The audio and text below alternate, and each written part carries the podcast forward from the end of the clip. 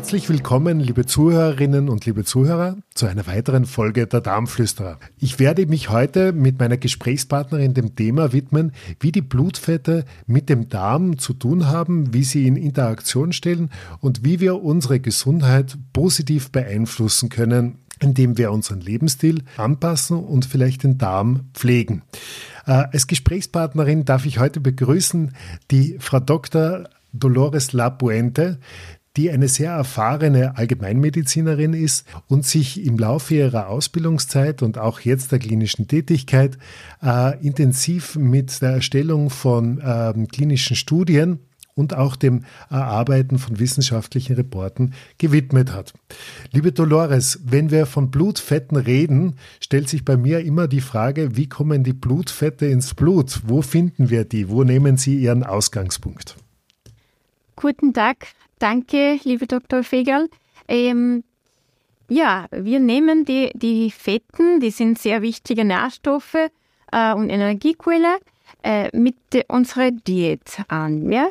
Ähm, die werden in, natürlich in den Mund zerkleint durch die verschiedenen äh, Speichelenzyme und auch im Darm werden sie weiterverarbeitet durch die Magensäure und im, im Darm äh, bekommen sie den Beeinfluss vom, vom Gallensäure und von den verschiedenen Pankreasenzyme, ja, die Lipasa, sehr berühmt und unter anderem. Damit werden sie zerkleint natürlich in, in kleine, kleine Fette sozusagen, also zum Verstehen, ja.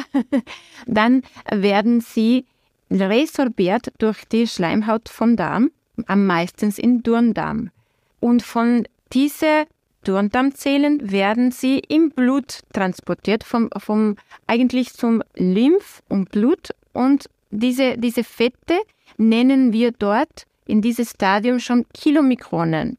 Die sind schon eine, wie eine kleine Kugel von Fetten. Die werden zur Leber transportiert, durch die, durch die Kapillaren resorbiert, die Kapillaren vom Darm resorbiert und bis zum Leber transportiert. Im Leber werden sie verarbeitet und äh, verschiedenen Lipoproteinen oder verschiedenen Formen nehmen zum ähm, Weitertransport. Mhm. Können wir sagen, die HDL sind diese äh, High-Density Lipoprotein, die von die extrahepatische äh, Gewebe bis zum Leber kommen zum Verarbeiten und die LDL sind diese Fette, die vom Leber zu den Körpergewebe transportiert wird. Ja? Dieses Low-Density-Protein und High-Density-Protein sind die äh, Transportmittel von diese äh, Fette, die wir gegessen haben, ein Teil und Teil selber produziert haben. Die extrahepatische Gewebe synthetisieren auch ein Teil Cholesterin. Ja? Und so können diese Fette im Blut zirkulieren. Ja?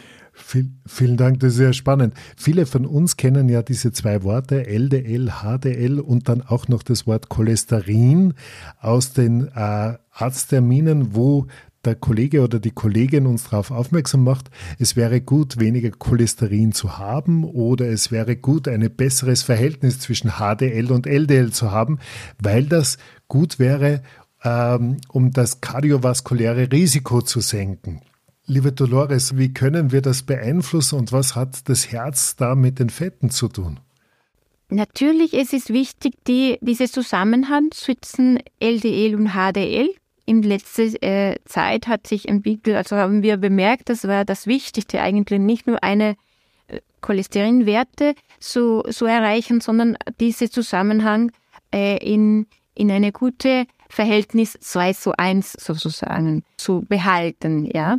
Also das Verhältnis zwischen LDL und HDL sollte 2 zu 1 oder darunter liegen. Das Verhältnis zwischen LDL und HDL sollte im, äh, Verhältnis ein, äh, 2 zu 1 sein oder darunter. Ist das korrekt?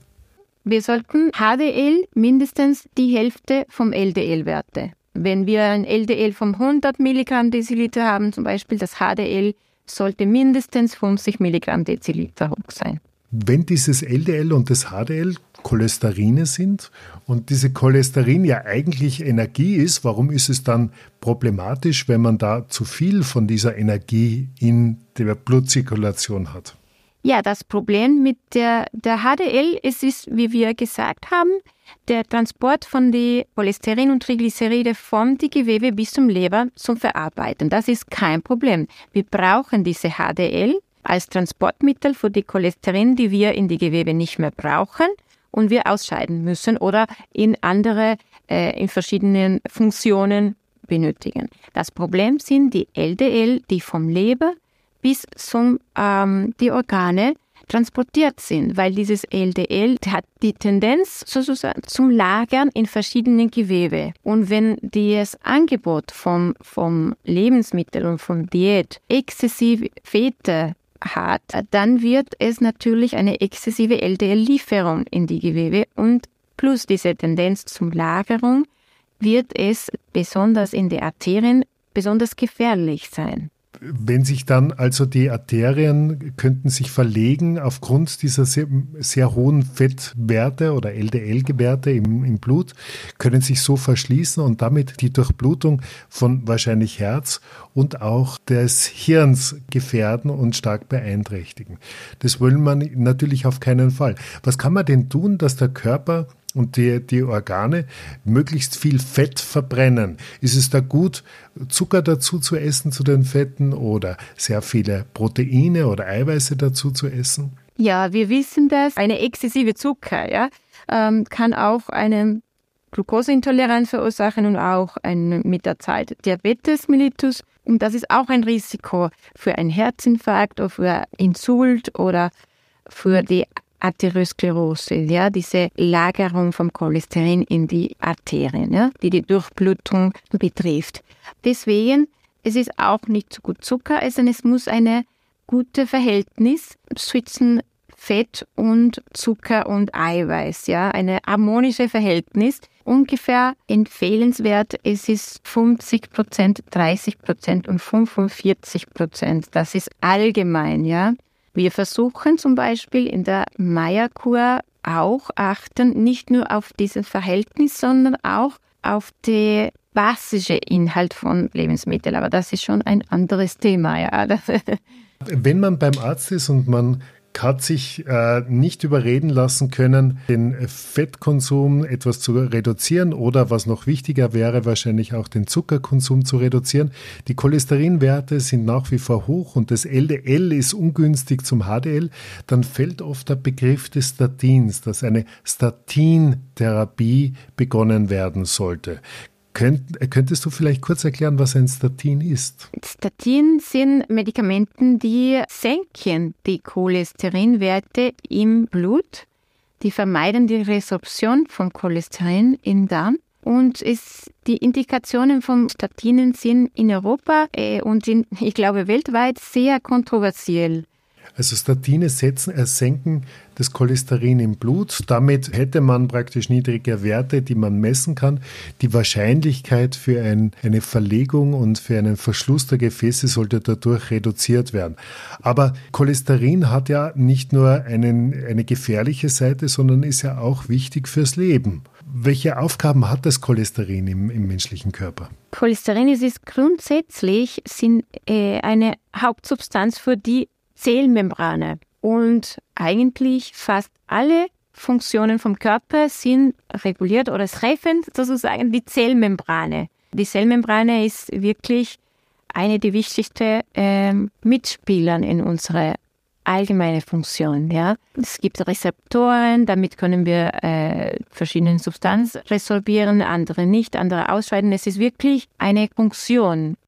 Woran wir auch manchmal nicht denken, ist, dass das Cholesterin ja auch der Baustein ist, aus dem unsere Steroidhormone gebildet werden. Bei Steroiden denkt man wieder an ein Medikament, aber ganz zu Unrecht in diesem Fall, weil die Steroidhormone sind einerseits Hormone wie Cortison und Aldosteron, die für den Blutdruck und für den Wachheitszustand verantwortlich sind, aber auch auf der anderen Seite die Sexualhormone Östrogen, Testosteron, die den Unterschied ausmachen können in Wohlbefinden oder auch weniger Wohlbefinden.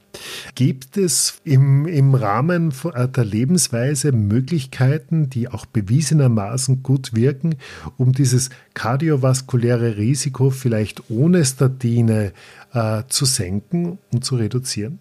Gibt es äh, eine einfache Intervention? Es ist natürlich die Ernährung so äh, umwandeln, ein bisschen die aufpassen auf dieses Verhältnis Fett, äh, Zucker und Eiweiß.